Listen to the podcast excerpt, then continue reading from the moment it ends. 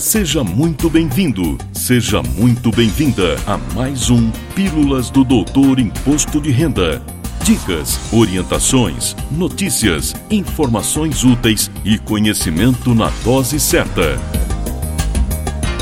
Com vocês, o professor Walter Kopp. Olá, vamos falar de imposto de renda. E o assunto de hoje gera bastante dúvidas. Falo da relação entre imposto de renda da pessoa física e o fato de o contribuinte estar inscrito como MEI, ter uma atividade econômica usando esse regime super simplificado de tributação. O primeiro questionamento que surge é o que coloquei inclusive no título deste episódio. Sou MEI. Tenho que entregar a declaração de ajuste anual em 2023?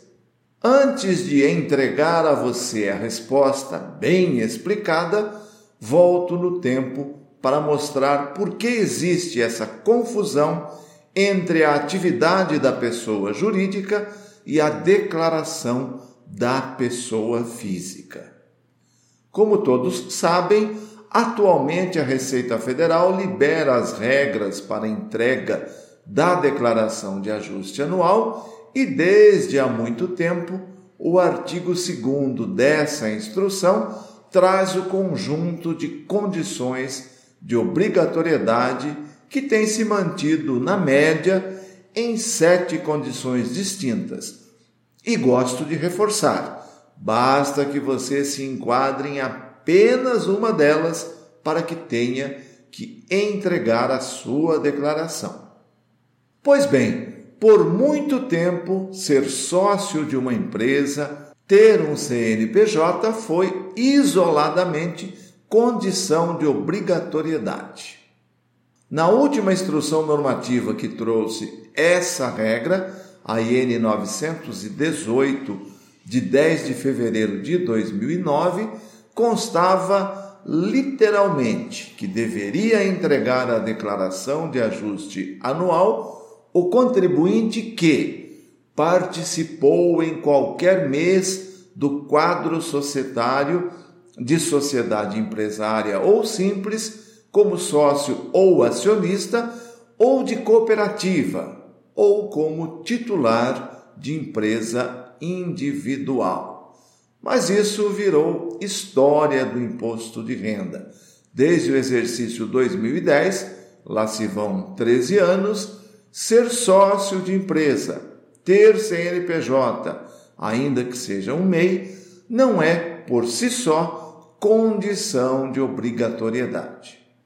Mas nem tudo são flores é necessário analisar a situação econômica da atividade empresarial desenvolvida, incluindo aqui o MEI. É o que vamos entender a partir de agora.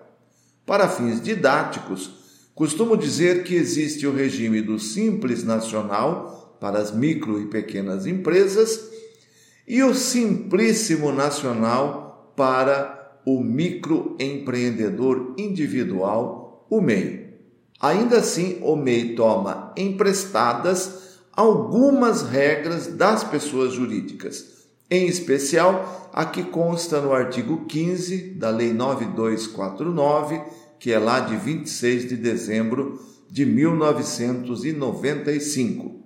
É nesta lei que estão os percentuais de presunção do lucro presumido, os mesmos usados para definir o rendimento isento para a pessoa física gerado pelo MEI. Esses percentuais do faturamento, que entram como rendimento isento na declaração de ajuste anual, são 8% para atividades de comércio, 16% para transporte de passageiros e 32% para os demais serviços. Usando essa regra e a isenção para a distribuição de lucros presentes na própria Lei 9249, agora no artigo 10, com base no limite de faturamento do MEI hoje vigente, que é de 81 mil reais anuais, temos como valor máximo de lucro isento 6.480 para atividades comerciais, 12.960 para transporte de passageiros e 25.920 para os demais serviços. E como o fisco trata a diferença entre o valor faturado e o lucro que é isento, pela regra vigente, a diferença entre o faturamento, o percentual de lucro da atividade e as despesas necessárias a essa atividade é considerado rendimento tributável no CPF do dono do MEI e deve ser lançado como rendimento na declaração na ficha Rendimentos Tributáveis recebidos de pessoa jurídica, informando o CNPJ do seu MEI. São dedutíveis do rendimento tributável do MEI todas as despesas necessárias ao desempenho da atividade e, claro, todas sujeitas à comprovação documental. São exemplos de despesas: salário e encargos de um funcionário, aluguéis, água, luz, telefone, internet, material de consumo e outros. Analiso agora o enquadramento do dono do MEI na condição de obrigatoriedade de entrega da declaração, cujas regras, você sabe, ainda não saíram, mas deverão ser exatamente as mesmas do ano passado. Antes, lembro que o resultado do MEI para aqueles que já declaram imposto de renda por outros motivos, deverá ser somado às outras atividades existentes.